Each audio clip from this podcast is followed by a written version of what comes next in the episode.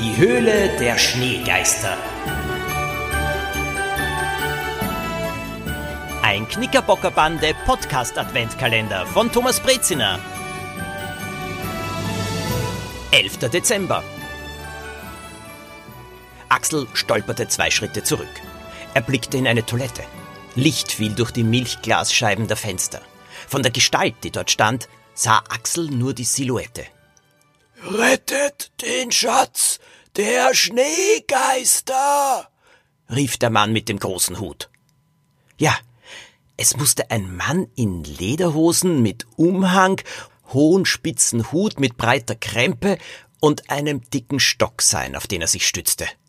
Was, was soll das? Axels Hals war wie abgeschnürt, er krächzte beim Sprechen. Nachdem er sich geräuspert hatte, versuchte er es noch einmal. Wer sind Sie? Der Mann blieb ihm jede Erklärung schuldig. Der Schatz kann in den falschen Händen eine Katastrophe auslösen. Findet ihn, bevor ihn die dunklen Gestalten finden. Sucht in Tirol beim wilden Kaiser. Axel, was tust du da? Der Trainer war Axel nachgekommen. Er stand an der Ecke und hatte die Arme verschränkt. Es war klar, wie seltsam die Sache für Herrn Krock aussehen musste. Axel stand vor einer offenen Toilette und starrte hinein. Herr Krock, äh, ich äh, sehen Sie selbst, rief er. Ich sehe nur, dass du vom Training fortgelaufen bist. Herr Krock bewegte sich nicht von der Stelle. Ich dachte, ich könnte dich beim Match als Mittelstürmer einsetzen, aber daraus wird wohl nichts. Mittelstürmer war Axels größter Traum. Doch, das schaffe ich, das kann ich. Aber da war ein Schneegeist und jetzt ist da dieser Mann mit dem spitzen Hut. Der Trainer kam mit energischen Schritten auf ihn zu und sah in die Toilette. Der Platz, wo der geheimnisvolle Unbekannte gestanden hatte, war leer. Axel stürmte in die Toilette und suchte alle Kabinen ab. Der Mann war verschwunden. Komm zurück aufs Eis, sagte der Trainer streng. Du hast lange genug gestört. Widerstrebend folgte ihm Axel. Sofort nach dem Training musste er Lilo von dem Vorfall berichten. Wie konnte der Mann einfach verschwinden? Geist war es keiner gewesen, weil es Geister nicht gab. Trotzdem schien sich der Mann in Luft aufgelöst zu haben. Oder doch nicht. Hinten in der Toilette fiel Axel ein schmaler Schrank auf, in dem normalerweise sicherlich Putzmittel standen dieser Schrank stand einen kleinen Spalt offen. Poppy musste an diesem Nachmittag ihre Mutter ins Museum begleiten.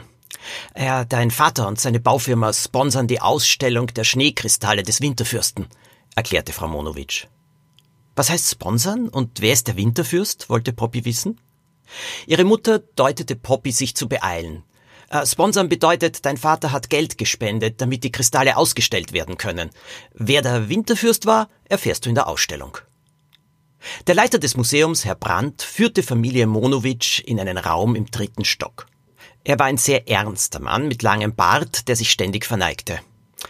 Wir danken Ihnen viele Male, dass Sie die Ausstellung möglich gemacht haben. Poppys Vater lächelte. Es ist mir eine Ehre und ein Vergnügen und danke, dass wir die Kristalle als Erste sehen dürfen.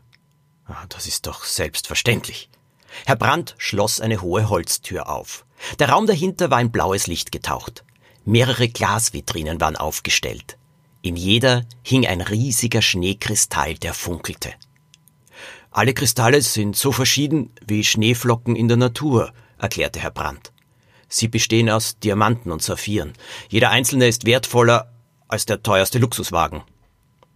Ich hoffe, Ihre Alarmanlage funktioniert gut, sagte Frau Monowitsch. Die Kristalle sind gut versichert, antwortete Herr Brandt. Und wer ist dieser Schneefürst? wollte Poppy wissen.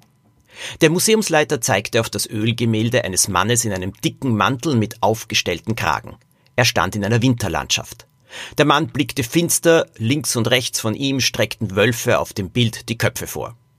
Der Winterfürst war der Bruder eines Königs, der in ein kleines Schloss hoch oben in den Bergen Transsilvaniens verbannt wurde. Angeblich lastete ein Fluch auf ihm, der dem Land Unglück bringen sollte. In dieser Gegend lag das ganze Jahr Schnee, der Fürst besaß Gold und Edelsteine in großer Menge, durfte aber nie ins Tal kommen. Um sich zu beschäftigen, begann er die Schneekristalle zu bauen.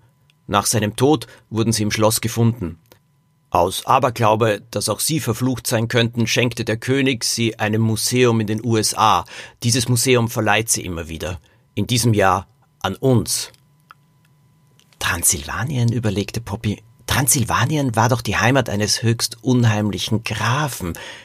Ja, genau. Es war Graf Dracula.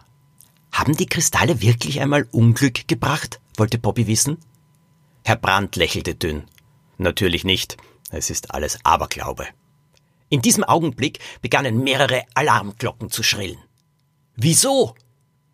Das erfährst du am 12. Dezember.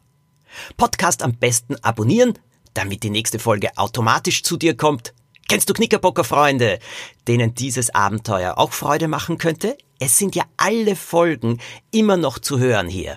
Und lade sie doch ganz einfach ein, mitzumachen beim Knickerbocker Adventkalender. Bis morgen!